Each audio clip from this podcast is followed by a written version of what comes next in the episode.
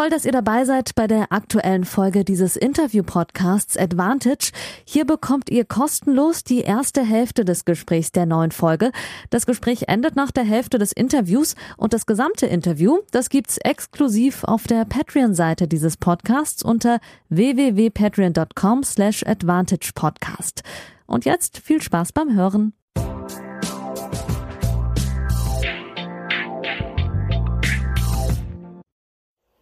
Hallo, liebe Advantage-HörerInnen, liebe Patreons, zur neuen Folge. Ähm, verspätet. Es gab mehrere Wochen keine neue Folge. Ihr habt das über die sozialen Kanäle ähm, wahrscheinlich mitbekommen, hoffe ich, dass ich bei den French Open war, 20 Tage. Und gut arbeiten konnte, viel los, so ist es immer sehr anstrengend ähm, und sehr fordernd. Aber ich muss mir ähm, ein Konzept überlegen, wie wir das handeln äh, in diesen Grand Slam Phasen, weil ich bekomme es nicht hin, in diesen Grand Slam Phasen diese langen Interviews äh, zu führen, die ihr von mir gewohnt seid und wegen denen ihr diesen Podcast, denke ich, auch hört. Ähm, das hat natürlich mehrere Faktoren.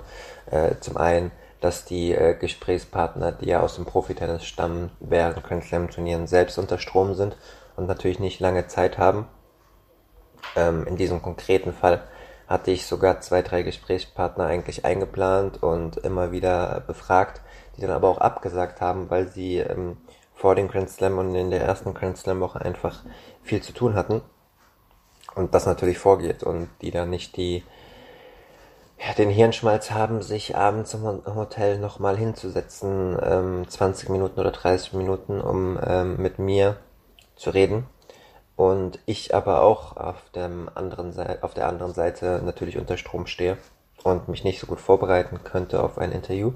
Und ähm, das ist jetzt diesmal alles zusammengekommen. Ich bin jetzt mit ein paar Tagen Abstand ähm, ja, zur Idee gekommen, dass es vielleicht während den Slams cool wäre, wenn ich einfach kurze Einschätzungen selbst gebe. Ähm, was mir gefallen würde, wäre, wenn ihr mir über Patreon und über Instagram oder wo auch immer mal eine persönliche Nachricht schreibt, wie ihr das gerne hättet. Während Grand Slams, ich meine, Wimbledon steht schon vor der Tür. Und mein Gesprächspartner für nächste Woche ähm, kümmere ich mich gerade schon. Aber danach stehen wir wieder vor derselben Problematik. Und ähm, ich würde da gerne eine Lösung für finden. Und das ist vielleicht eine einfache Lösung, wo ihr dann von mir aber auch gut versorgt werden könntet. Mit erster Hand Infos äh, von einem Turnier, was euch ja vielleicht auch gefallen würde.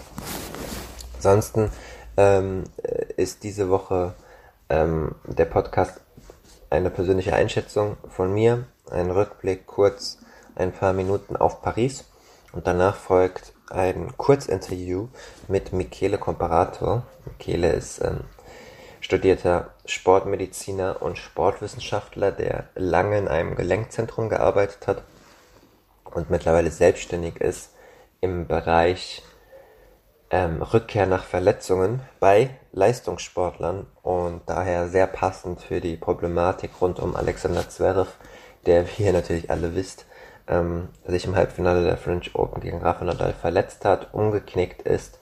Wir wissen mittlerweile, dass drei seitliche Bänder im Sprunggelenk gerissen sind, dass er in München operiert wurde. Die Ausfallzeit ist unklar und darüber haben wir geredet. Wir haben es versucht einigermaßen allgemein zu halten, weil wir ja nicht die medizinischen Akten von Sascha Zverev haben, aber eine sehr, sehr coole Einschätzung von ihm, die es, glaube ich, so hier im deutschsprachigen Raum auch noch nicht gibt. Ich hoffe, dass euch das ein bisschen was bringt zur Einschätzung. Ähm, kleiner Spoiler, ähm, US Open ist auf jeden Fall auch nicht sicher und ähm, vielleicht sogar auch ein bisschen gefährlich, äh, wenn er da spielen könnte. Aber dazu gleich mehr. Michele kenne ich im Übrigen auch selbst ähm, privat. Ähm, er kommt auch aus dem Tischtennisbereich und war zusätzlich zu seinen Schwerpunkten äh, mit A-Lizenz äh, versorgt, auch Co-Trainer in der Nationalmannschaft im Behindertensport, für die ich bis 2015 gespielt habe. Und seitdem sind wir immer in Kontakt geblieben und als die Verletzung passiert ist, hat er mir auch direkt geschrieben. Und so kam dann auch dieser Podcast zustande. Eine kleine persönliche äh, Note zu mir selbst. Ich bin wahnsinnig müde. Ich bin wahnsinnig K.O., sowohl ähm, körperlich als auch mental. Ich bin ja fünf Tage vor dem Grand Slam äh, mittwochs schon nach Paris gefahren mit dem Zug. Ich war 20 Tage dort, ähm, war das erste Mal auch fürs TV akkreditiert, für die ARD. 90% meiner Arbeit waren trotzdem Schreiben. Ähm, den Spiegel hatte ich diesmal nicht als Auftraggeber, weil die eigene Kollegen in Paris vor Ort hatten. Das habe ich dann versucht, über andere Auftraggeber zu kompensieren. Mhm. Es war sehr, sehr anstrengend, weil ich mir wieder Geschichten gesucht habe. Also vielleicht mal so zu eurem Verständnis. Wie ihr ja merkt, ich schreibe sehr wenig während Grand Slams über Tennis an sich, über Tennis-Matches, über den Ausgang von Tennis-Matches, ähm, über Vorhand oder Rückhand. Einfach deshalb, weil die Agenturen ja vor Ort sind. Also in Deutschland sind die Agenturen, die Nachrichtenagenturen ja die DPA, die Deutsche Presseagentur und der SID, der Sportinformationsdienst. Die waren auch in Paris. Das sind zwei Kollegen, die, also, die schicken immer zwei Kollegen, die haben einen Pool an äh, Tennis-Experten äh, und Expertinnen. Und ähm, die covern den kompletten normalen Tennisbetrieb. Wer gewinnt gegen wen aus deutscher Sicht? Ähm, äh, was sagt Alexander Zverev in der PK? Was sagt Angelique Kerber äh, nach dem Spiel? Etc. pp. Und alle Medien in Deutschland haben eine Flatrate. Also so wie wir eine Handy-Flatrate haben oder eine Internet-Flatrate, so haben die eine Flatrate von Nachrichten von der deutschen Presseagentur. Bedeutet, die können beliebig viele Nachrichten einfach auf ihre Homepage oder in ihre Magazine oder in ihre Tageszeitung reinheben. Wenn ihr mal in eure Lokalzeitung vor Ort schaut, je nachdem wo ihr wohnt, und den überregionalen Teil aufblättert, äh, steht fast immer über oder unter jedem Artikel DPA. Einfach ähm, weil die meisten Lokalredaktionen keine überregionalen Reak äh, Redaktionen haben und ähm, die Agentur nehmen. Und das ist halt immer meine Aufgabe, dass ich meine Medien davon überzeugen muss, dass sie mich extra einkaufen, dass sie einen Tennistext einkaufen für einen extra Betrag X, obwohl sie ja die Beträge, äh, die Beiträge von den Agenturen bekommen. Und das umsonst, beziehungsweise weil sie den Betrag im Monat ja eh zahlen. Und dementsprechend suche ich mir immer Themen etwas abseits von Rückhand und Vorhand, ähm, die ich dann pitche per Mail. Ich habe, ähm, das kommt auch immer wieder rein, äh, wie ich denn vorbereitet bin auf die Turniere, so gut wie möglich. Ich bin immer in mehreren Wochen, also ich bin jetzt schon in Kontakt wegen Wimbledon. Ähm, Im besten Fall habe ich Zusagen von den Medien, ähm, dass sie mir eine gewisse Anzahl an Texten abkaufen.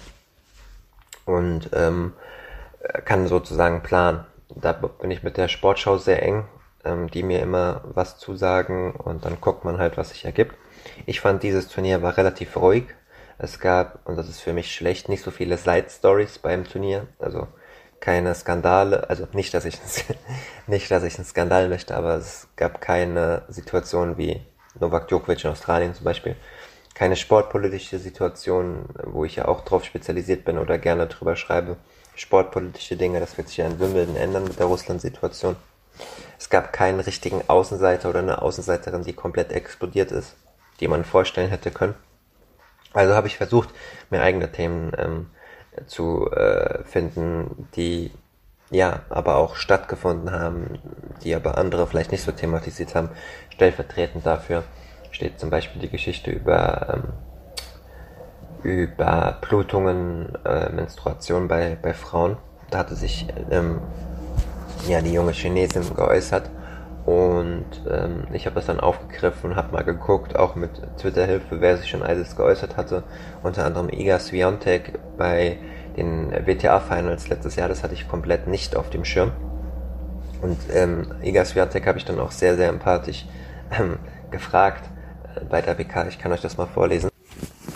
So, ich habe mir gerade mal das Transkript äh, hier noch rausgeholt. Ich, ähm, ich meine, als junger weißer Mann ist sowas ja sehr schwer als Reporter in der öffentlichen Pressekonferenz anzusprechen. Und nach dem Spiel geht es ja eigentlich eher um Spiel und so. Sie war auch sehr überrascht.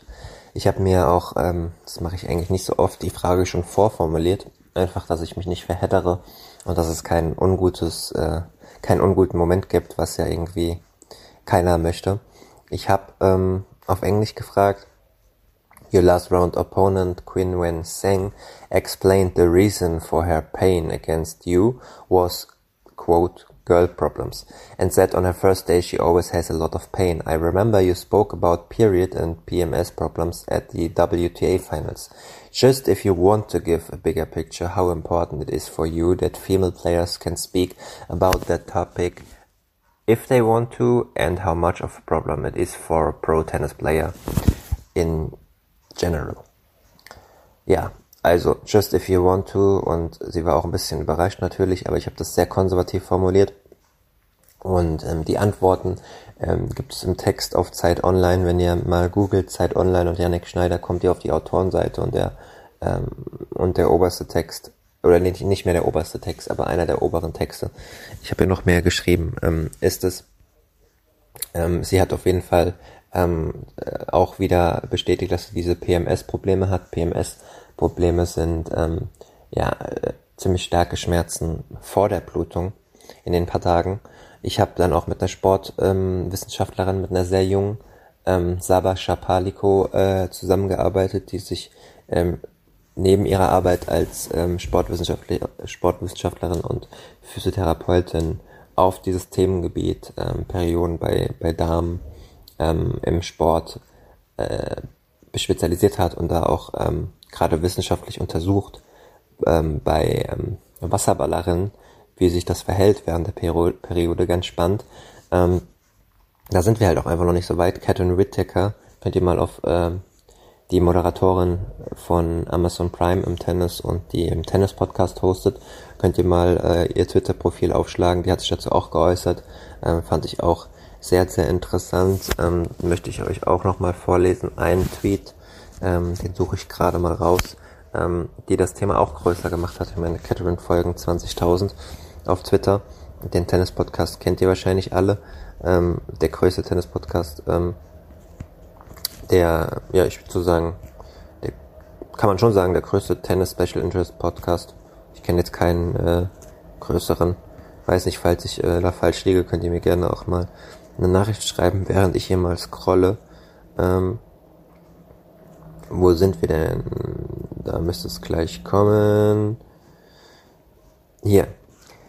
I live in fear of getting my period during a week when I'm presenting on TV and that involves no strenuous physical activity, policing of my toilet breaks, unless working with a very diligent floor manager or requirement to wear white. It's time to talk about periods. Das ist übrigens auch die Überschrift äh, meines Textes. Also, ähm, sie hat dafür nochmal sensibilisiert, ähm, dass eigentlich jede Frau Angst hat, während sie arbeitet, ihre Periode zu bekommen oder was das Erfolgen hat. Und ähm, ich habe jedenfalls sehr, sehr viel darüber gelernt. Ein anderes Thema, das mich, aber auch euch und alle meine Follower sehr beschäftigt hat, äh, aber auch polarisiert hat, ist das Thema Doping, Anti-Doping-Kampf. Ähm, ich habe rund 600 neue Follower bekommen, weil ich mich mit dem Thema intensiver auseinandergesetzt habe als sonst, ähm, weil ich ein bisschen weniger konservativ war und ich auch mittlerweile das Gefühl habe, dass es nichts bringt, wenn ich mich da zurückhalte bei, dem, bei der Thematik. Ich habe das äh, jahrelang versucht, auf nette Art und Weise zu formulieren. Und man kommt nicht weit. Ähm, die StammhörerInnen, ihr wisst, äh, was auch letztes Jahr waren, Berichterstattungen über Diana Jastremska. Ich darf mich immer noch nicht ähm, dazu äußern. Es gibt immer noch Rechtsstreits, mehr darf ich leider nicht sagen. Was ich aber sagen kann, ist ganz generell, dass es sehr, sehr schwer ist, selbst wenn man sauber arbeitet, bei diesem Thema zu veröffentlichen, weil direkt Rechtsstreits um die Ecke auf dem Boden liegen. Und wenn das bei einigermaßen unbekannten Profispieler und Spielerinnen ähm, der Fall ist, könnt ihr euch ungefähr ausrechnen, wie schwierig es ist, über dieses Thema zu veröffentlichen mit konkreten Vorwürfen. Äh, wenn man, selbst wenn man Beweise hat bei richtig großen Spielern. Ähm, sportartübergreifend, bevor ihr jetzt denkt, ich meine einen speziellen Spieler, das meinte ich natürlich generell. Es ist einfach brutal schwierig und deswegen erscheint auch so wenig über das Thema Doping. Ich sage euch aber jetzt mal von Herzen wirklich, dass ich daran glaube, dass es im Tennis ein großes Dopingproblem gibt. Dass wir Blutdoping im Tennis haben, dass wir Epo-Doping im Tennis haben, ähm, dass wir andere Formen von Doping im Tennis haben ähm, und dass wir von der Stimmung her im Profitennis so sind wie früher im Radsport dass es da eine Omerta gibt, wo nicht drüber geredet wird, also ein Schweigegelübde, und dass sie auch das Gefühl haben, nicht erwischt werden zu können. Ich sage nicht, dass das Tennis komplett durchdrungen ist von Doping, aber es gibt sehr wohl Doping. Auch im absoluten Spitzenbereich.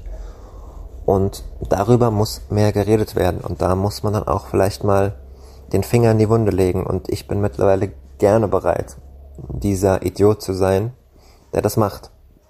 Ähm, und wenn ich dann mal polarisiere, dann ist das auch okay, weil ich weiß, für was ich stehe und wie ich recherchiere und ich weiß auch, was ich weiß und was ich nicht weiß. Und auf gewisse Dinge sollte man einfach hinweisen. Ähm, das ist zum Beispiel die Anzahl der Bluttests, um mal eine kleine Zahl zu geben. Im Jahr 2021 gab es in Competition, also nach Wettkämpfen, genau zwei Bluttests. Zwei. Ich wiederhole, zwei. Einmal eine Frau und einmal ein Mann. Wie will man Blutdoping und EPO rausbekommen, wenn man nicht auf Blut testet im Wettkampf? Und die anderen Out-of-Competition-Bluttests, die, ähm, ihr könnt mal ITF Anti-Doping googeln, dann kommt ihr auf diese Seite und dann kommt ihr auch auf die Übersichtsseite mit Statistiken. Ähm, es gibt relativ viele Tests out of competition mit Blut, aber da werdet ihr hoffentlich am äh, Sonntag im Daily Mail auch erfahren, was es damit auf sich hat. Ich habe mit zusammen mit einem sehr guten englischen Kollegen, mit dem ich sehr sehr eng zusammenarbeite im Anti-Doping-Bereich oder im Doping-Bereich, je nachdem wie man es nennen will, ähm, eine, eine Geschichte recherchiert, die am Sonntag rauskommt. Ich darf dazu noch nichts verraten, aber es geht darum, wie der Status bei Dopingtests ist momentan und was es für Unregelmäßigkeiten gibt, Unfairheiten und äh, gibt es das Wort überhaupt Unfairheiten? Jedenfalls gibt es Unregelmäßigkeiten zwischen den einzelnen Ländern und ähm, die ITIA, die für die ITF ja sich um Anti-Doping und Antikorruption und Matchfixing kümmert, äh, kommt da auch nicht positiv bei weg. Und man kann halt kein Blutdoping rausfinden, wenn man nicht auf Blut dopt. Oder wenn die Sportler Bescheid wissen, ähm, dass Bluttests gemacht werden. Dazu, jetzt habe ich ein bisschen schon was verraten, dazu am Sonntag dann mehr im Text. Und zum Thema Rafael Nadal äh, mit den äh, Betäubungen könnt ihr auch mal auf Zeit Online ähm, schauen, den Text, den ich geschrieben habe und auch ähm, auf meiner Twitter-Seite runterscrollen die Sportschau-Texte, die ich über Carlos Alcaraz und Rafael Nadal ähm, geschrieben habe. Da ist einfach auffällig, dass das die beiden am wenigsten getesteten Spieler in den Top 10 sind. Und das beinhaltet ja nur die Tests, die der Internationale Tennisverband äh, durchgeführt hat. Ähm, und darüber hinaus testet der spanische, die spanische Anti-Doping-Agentur noch ähm, die mir aber keine Ergebnisse sagen wollten, wie oft sie ähm, getestet haben. Wir wissen aber von meiner Telegraph-Geschichte, wenn ihr euch erinnert, im Herbst 2020 während Corona, die ich in Hamburg veröffentlicht habe, dass die spanische Anti-Doping-Agentur während Corona komplett aufgehört hat zu testen für mehrere Monate und das auch Probleme hatte, wieder nach oben zu fahren. Das heißt, wir wissen nicht, wie oft Rafa Nadal in Manacor besucht wurde, wie oft ähm, äh, Alcaraz in, ähm, na, wo wohnte? Fällt mir jetzt gerade nicht ein. Ähm, in, nee, mir fällt es gerade nicht ein. Ähm, ihr könnt es aber im Text nachlesen. Er hat zwei verschiedene Wohnorte. Einmal den Wohnort ähm, in der etwas größeren Stadt. Ah, ich gucke jetzt mal doch nochmal nach. Einen Moment. So, so viel Recherche muss schon sein, auch für den Podcast. Ihr merkt, ich bin müde und angeschlagen.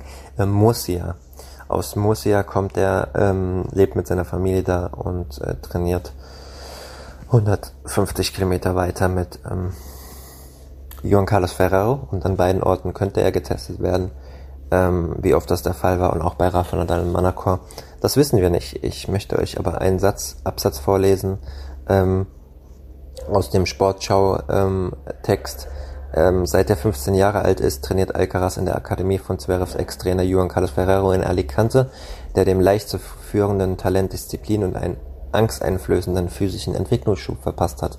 Seit er mit 14 Jahren aus der Quali das Viertelfinale eines Herrenturniers erreichte, eilt Alcaraz von Erfolg zu Erfolg auffällig. In den Anti-Doping-Statistiken des Weltverbands ITF ist nachzulesen, dass Alcaraz 2021 der am wenigsten getestete Spieler in den Top 10 war.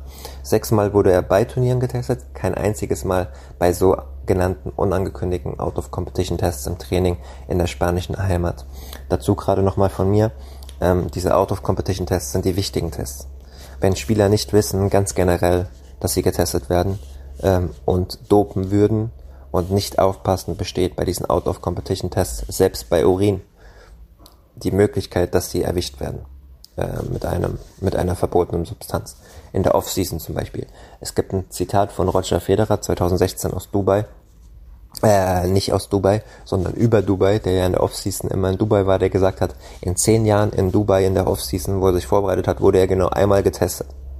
Das heißt, wenn Sportler irgendwo ihre Vorbereitung äh, machen äh, auf eine anstrengende elfmonatige ähm, Tennissaison ähm, und nicht getestet werden, könnten die da eigentlich machen, was sie wollen und dann mit einem guten Arzt das einfach wieder abbauen ähm, bis zu den wichtigen Turnieren, wo dann meistens nur auf Urin getestet wird. Das kann man eigentlich ganz gut ähm, kontrollieren. Zurück zu dem Absatz. Wie oft er zusätzlich von der spanischen Anti-Doping-Agentur AEPSAT angetroffen wurde, ließ die Agentur auf Anfrage unbeantwortet. Ähm, Zitat dazu, mittlerweile nach Veröffentlichung haben sie dann geantwortet, viel zu spät und haben eine Deadline verstreichen lassen und haben gesagt, dass sie sich aus Persönlichkeitsrechten nicht äh, äußern äh, möchten. Während der Corona-Hochphase mussten die Spanier zugeben, sportlerübergreifend für mehrere Monate gar nicht getestet zu haben.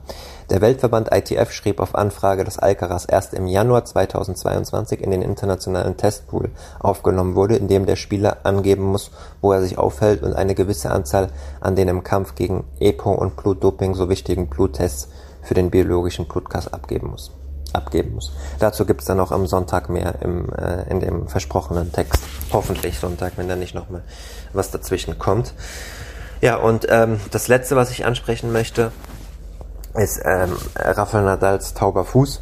Ähm, es ist nicht verboten, lokal was zu betäuben, aber es ist ja jetzt eine Diskussion entfacht, ob das Doping ist oder nicht.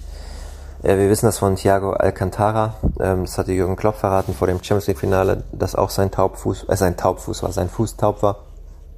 Ähm, ähm, Thibaut Pinot, der Radsportler, hat sich auf Twitter ähm, ja, sehr zynisch darüber geäußert und auch ein anderer Radsportler hat im, in der L'Equipe darüber ähm, sich ausführlich geäußert, dass das im Radsport Doping wäre und dass wir darüber reden müssen, ob das nicht auch Doping wäre. Ähm, Fakt ist, dass Rafa Nadal äh, beim physisch anstrengendsten Grand Slam Turnier zwei Wochen lang laufen konnte und gegen keinerlei Spieler Probleme hatte und auch nach drei Stunden 15 Ende des zweiten Satzes gegen Alexander Zverev, der selbst einer der stärksten Spieler ist der Welt, physisch gesehen, keine Probleme hatte und dass der nicht mit dem Taubenfuß umgeknickt ist. Ich weiß nicht, ob man mit dem Taubenfuß so rennen kann.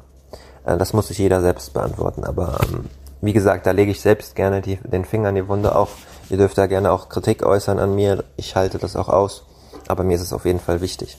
So viel zu diesen Themen und jetzt gibt's das, äh, wie versprochene, Gespräch mit Michele Comparato über die Verletzung von Alexander Zverev, die drei Risse im rechten Sprunggelenk wie die Aufbauphase, wie die Reha-Phase ablaufen könnte und wie lange er ausfallen könnte. Alles relativ allgemein gehalten, aber auf jeden Fall auch mehr als Anhaltspunkte. Und äh, wir hören uns nächste Woche wieder bei der nächsten Folge von Advantage, der Tennis- und Sport-Podcast. Ja, liebe Advantage-HörerInnen, liebe äh, Patreons, wie versprochen, ähm, habe ich mich mit einem Experten mal kurz äh, zusammen äh, telefoniert, einen Experten, den ich auch ähm, privat kenne und freue mich, dass ich äh, Early Bird mäßig ganz früh am Morgen ähm, Michele Comparato in der Leitung habe. Guten Morgen. Hi, guten Morgen, Janik, grüß dich. Danke, dass du dir Zeit nimmst für uns, ähm, so kurz nach der ersten offiziellen Diagnose von Alexander Zverev, auch wenn noch vieles vage ist. Ähm, Michael und ich kennen uns dadurch, äh, die StammhörerInnen, die wissen das natürlich, ähm, dass ich früher im Behindertensport im, im Tischtennis tätig war, äh, leider semi-erfolgreich. Michele schon äh, mehr erfolgreich, der war lange ähm, ja Co-Trainer in der Nationalmannschaft im, im Paralympicsport, ist aber eigentlich von Haus aus ähm, Sportwissenschaftler, Studierter und hat sich nach äh, langjähriger Arbeit in einem äh, äh, Gelenkzentrum ähm, ja so gut wie selbstständig gemacht mit zwei Ärzten zusammen und ist jetzt genau darauf spezialisiert, was Alexander Zverev die nächsten Wochen und Monate vorhat, nämlich das Comeback im Spitzensport. Habe ich das richtig wiedergegeben, Michele? Wunderbar, hast du das gesagt, auch gerade die Vergangenheit angesprochen, so haben wir uns kennengelernt. Umso schöner ist es, dass man sich so mal wieder äh, trifft, zwar auch online, aber du wohnst jetzt wieder bei mir in der Nähe.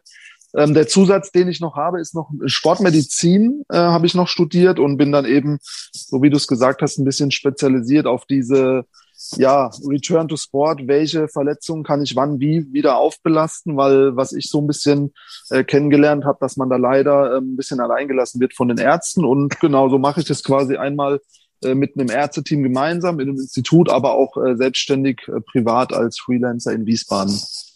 Ich werde dein äh, Instagram-Profil auch verlinken äh, in den Podcast, wenn ihr irgendwie im Rhein-Main-Gebiet äh, lebt oder auch weiter weg seid und Probleme habt äh, in der Richtung, könnt ihr mich oder Michele dann auch mal kontaktieren. Ähm, wir wollen sprechen über Alexander Zverev. Äh, ich kann ein bisschen aus dem Nähkästchen plaudern. Als das passiert ist, hast du mir natürlich auch direkt geschrieben, äh, weil du natürlich auch interessiert bist, was, was da genau los ist. Und wir haben die letzten Tage Kontakt gehabt.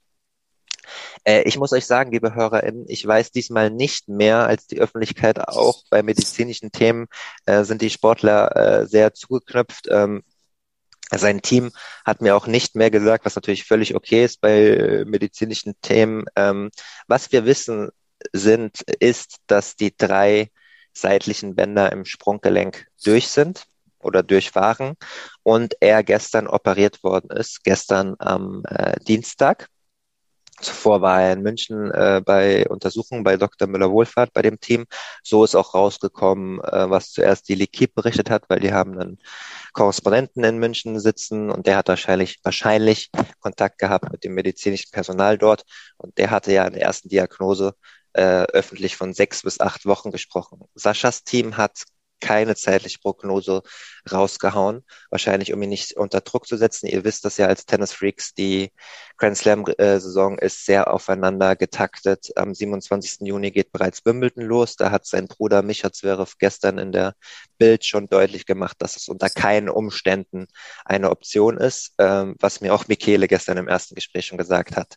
Ähm, die US Open gehen Ende August los, am 29. August die könnten theoretisch ein Ziel sein, ist aber keinesfalls sicher. Wir wollen uns mal ein bisschen annähern, Michele, ähm, und alles, was wir hier sagen, äh, unter Vorbehalt natürlich. Wir reden ein bisschen allgemein über diese Verletzung, weil wir natürlich keinen Kontakt mit dem ähm, medizinischen Personal haben und auch nicht in Saschas Fuß reingeguckt haben.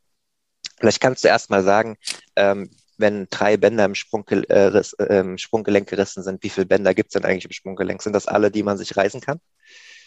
Also da gibt's äh, natürlich noch ein paar mehr Bänder, aber mit dem äh, lateralen Umknicktrauma ist es eigentlich relativ wahrscheinlich, dass du mindestens eins dir reißt.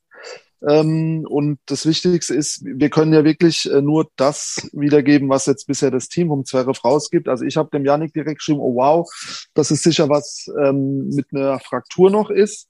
Das haben sie bisher jetzt nicht bestätigt. Ähm, demnach, ja, klassisch, wenn es wirklich nur die drei Bänderrisse wären, kann man das eigentlich konservativ behandeln, dass die Bänder wieder heilen und vernarben. Da musst du eine relativ lange Orthese tragen, aber wie du schon selber sagst, da steht äh, ein bisschen zeitlicher Druck dahinter, dass wieder Wettkämpfe anstehen. Ähm, und die OP, die zeigt jetzt ja eigentlich schon, dass die irgendwie äh, Punkt eins auf Nummer sicher gehen wollen, dass wenn man in den Fuß reinguckt operativ, dass da nicht zusätzlich noch vielleicht ein Knochen, Knorpelfragmenten, Knochenmarködem äh, rumfliegt, was man über die MRT-Bildgebung nicht sieht.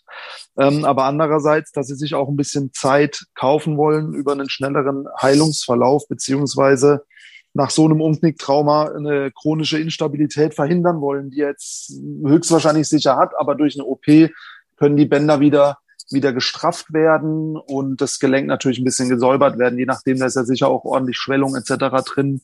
Ähm, also das sind so die, die Hauptfaktoren. Äh, nur man weiß halt wirklich nicht, was jetzt wirklich war im Fuß. Demnach äh, kann man es gar nicht so genau sagen. Aber vier bis sechs Wochen muss er definitiv jetzt erstmal äh, runter vom Gas. Da muss die Schwellung raus, Lymphdrainage, der Range of Motion des Sprunggelenks muss wieder erreicht werden. Aber er hat jetzt relativ lang erstmal diese, diese Orthese an. Also das ist der erste Part. Aber okay. ohne zu wissen, was genau die operiert haben. Pff, es gibt coole OP-Methoden, wo die die Bänder transplantieren, verstärken, dass die wieder fester werden, aber da kann ich gar nichts zu sagen, wenn man nicht weiß, was genau gemacht wurde. Ja, da kräht sich auch direkt rein. Da waren ja schon viele wichtige Sachen äh, drin. Wie gesagt, wir halten das so allgemein wie möglich. Ähm, das nochmal als Hinweis. Ähm, Zitat aus seinem Insta-Post gestern Abend. Ähm, zusätzlich zu dem, die drei literalen Bänder, die gerissen waren, Zitat, um so schnell wie möglich zum Wettkampf zurückzukehren und sicherzustellen, dass alle Bänder richtig heilen und um die volle Stabilität in meinem Sprunggelenk zurückzugewinnen, war eine Operation die beste Wahl. Meine Reha beginnt jetzt.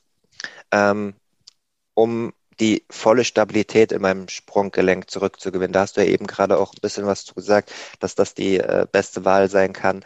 Ähm, äh, vielleicht kannst du allgemein noch mal ganz kurz darauf eingehen, was ist denn der Vorteil so einer OP anstatt konservativen Heilung? Ist das eher was, was nur für Spitzensportler empfehlenswert ist oder wie kann ich mir das vorstellen? Ja, es sind jetzt zwei Ansätze möglich. Einmal natürlich, dass du, wenn du ins Gelenk reinguckst, als Operateur wirklich zu 100 Prozent sicher gehst, dass du weißt, was da alles kaputt ist, was eine Bildgebung immer nie zu 100 Prozent sicherstellen kann. Okay. Ähm, ob da jetzt nicht noch ein, Knochenfragment irgendwo abgesplittert, abgesplittert ist, was man vielleicht auf der Bildgebung nicht sieht. Aber man kann eben diese Bänder straffen und durch Sehnentransplantate das Sprunggelenk ähm, stabiler wieder machen, beziehungsweise wenn ich es jetzt konservativ nur heilen lasse, dann würden diese, ähm, diese Bänder vernarben und je nachdem, wie dieses Narbengewebe ist, kann es eben besser oder schlechter verlaufen, beziehungsweise stabiler oder instabiler sein danach. Und die wollten halt, klar, als 25-Jähriger musst du das Ding so stabil wie möglich wieder herstellen, auf Nummer sicher gehen. Äh, ja, was mich so ein bisschen wundert, ist natürlich, äh, der ist jetzt nicht wie so ein Fußballer bei einem Verein, der schnell wieder auf dem Platz stehen muss, in dem Sinne, weil er einen Arbeitgeber hat, sondern der ist ja selbstständig. Ähm, trotzdem die OP zu machen, gut, also bei einem Spitzensportler, äh, ja, war das schon die erste Option eigentlich. Okay. Ähm, das ist am Freitag passiert ich weiß, dass du ein Tennis-Fan bist. Ich gehe mal davon aus, dass du das geguckt hast, weil du mir relativ schnell danach geschrieben hast. Was war denn der erste Gedankengang, als du die Wiederholung gesehen hast? Ich kann mal, ich kann mal aus Paris berichten. Ich bin sofort, äh, nachdem er umgeknickt ist, von der Pressetribüne aufgesprungen und in die Katakomben runtergerannt, die drei Etagen, ins Pressezentrum vor meine Bildschirme damit ich da halt TV-Bilder bekomme und so, weil ich auch aktuell dann eventuell berichten oder schreiben wollte. Und ich bin gerade runtergekommen, als die Zeitlupe das erstmal gezeigt war. Und da saßen dann so 150 äh, Journalisten und als wir alle die Zeitlupe zeitlich ge gezeigt bekommen haben, äh, haben sämtliche Töne sind uns rausgekommen, weil es richtig schlimm aussah. Ich kann sowas auch nur sehr schlecht sehen. Als ich immer Tennis kommentiert habe oder wenn, wenn beim Fußball was passiert ist, habe ich eigentlich meistens weggeguckt nach der ersten Zeitlupe. Was hast du in dem Moment gedacht? Also erstens habe ich gefühlt wirklich, ich saß wie, wie in Schockstarre da. Ich habe nur den ersten Schrei halt gehört. Ja.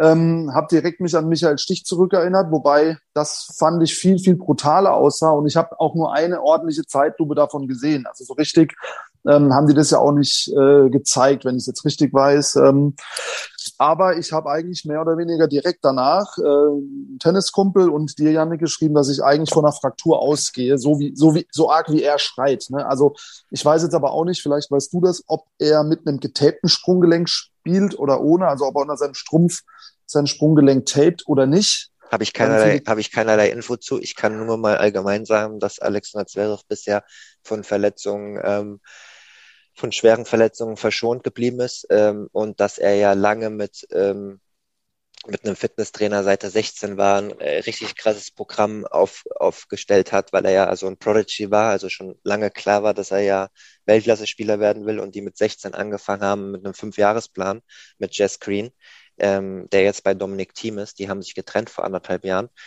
Aber von 16 bis 21 haben die ja so ein Programm aufgebaut, um ihn mega stabil zu machen. Und ich meine, du siehst ja auch oft die, die Social Media Sachen, die er da macht. In, also er ist ein Gymgänger auf jeden Fall. Und er ist sehr, sehr stabil. Also der hatte zwei, dreimal Oberschenkelzerrung, die vielleicht äh, drei, vier Wochen waren. Das war alles, was er bisher an Verletzungshistorie hat. Und er ist jetzt schon äh, im sechsten Jahr in der Top Ten ne? und spielt volle Saisons. Also verletzungsanfällig war er bisher nicht und Umknicken und so war bisher auch nie ein Thema. Umso schlimmer war jetzt dieses Umknicken, was meiner Meinung nach auch, ich meine, du verfolgst mich ja auch, ich bin da ja auch ein bisschen zynisch so, ähm, im absoluten Spitzenbereich. Ich meine, das sagen einem ja immer alle Trainer. Im Fußball diese Umknickverletzungen passieren ja, wenn man entweder am Limit oder über dem Limit spielt. Und wenn man gegen Rafael Nadal halt wir waren noch Ende des zweiten Satzes, es waren aber schon mehr als drei Stunden gespielt, kann man wohl sagen, dass er mindestens mal am Limit war, wenn nicht sogar bei der hohen Luftfeuchtigkeit bei geschlossenem Dach vielleicht sogar schon über dem Limit. Und dann passieren ja solche Verletzungen, wenn ich mich äh, jetzt nicht komplett irre, oder? Genau, also die Wahrscheinlichkeit, die, die steigt natürlich mit der ähm, Dauer der Ermüdung enorm. Ja, ähm, für mich sah es irgendwie schon so ein bisschen aus, als wäre da irgendwie so eine kleine gefühlt Kante im Sand gewesen, über die er abrupt, also keine Ahnung, also der hat plötzlich hat's Batz gemacht, weil der so ein bisschen über den Vorfuß auch weggeknickt. Ähm, ja, und ich pflichte dir auch bei, diese Athletik bei ihm ist natürlich unfassbar. Über die Jahre hat er tierische Kilos zugenommen, ist ein richtiger äh, Athlet mit einer der fittesten Profis geworden. Leider Gottes schützt das sein Sprunggelenk halt wenig. Also wenn er jetzt dicken Oberschenkelmuskel hat, wird das Knie ordentlich geschützt, aber das Sprunggelenk, da kannst du relativ wenig an Muskulatur aufbauen. Ja, also seine Beinmuskulatur, seine Beinmuskulatur ist brutal. Also dafür, dass er eigentlich ja. so vom, vom Körper her ein Skinny-Typ ist, äh, was man, wo er auch immer ja Witze drüber macht, äh, obwohl er viel im Gym ist, dass sein Oberkörper ja eigentlich von der Statur her eher so skinny-mäßig aussieht, auch wenn er äh, Muskelschutz anhat. Aber seine, äh, die, die Muskeln, die Oberschenkelmuskeln über dem Knie sind schon richtig brutal, auch im Vergleich zu anderen Top-Ten-Spielern. Ja, das feiere ich auch tierisch, dass der da so Gas gibt. Also mega, der, der ist dann ein Gymgänger. Das ist auch eins der guten Sachen, weil er kann sau viel trotzdem Sprunggelenk jetzt noch trainieren und äh, sich da weiterhin fit halten, was ihn, glaube ich, auch ein bisschen aus dieser Depri-Nummer jetzt rausbringt, äh, dass er da halt auch weiterhin gut Gas geben kann, um seine Form zu kompensieren. Mhm. Ja, erklär, mal, erklär, mal, erklär mal so ein bisschen allgemein, wie jetzt die nächsten Wochen aussehen, wie die verschiedenen Steps aussehen bei so einer Verletzung. Das war der erste frei zugängliche Teil der neuen Folge. Die zweite Hälfte hört ihr exklusiv auf der Patreon-Seite www.patreon.com slash advantagepodcast. Dort könnt ihr mit einem kleinen monatlichen Beitrag dafür sorgen, dass es diese langen, unabhängigen Interviews ohne Werbung regelmäßig gibt und unterstützt zudem Yannicks unabhängige Arbeit als freier Journalist im Tennis-Doping- und Sportpolitikbereich.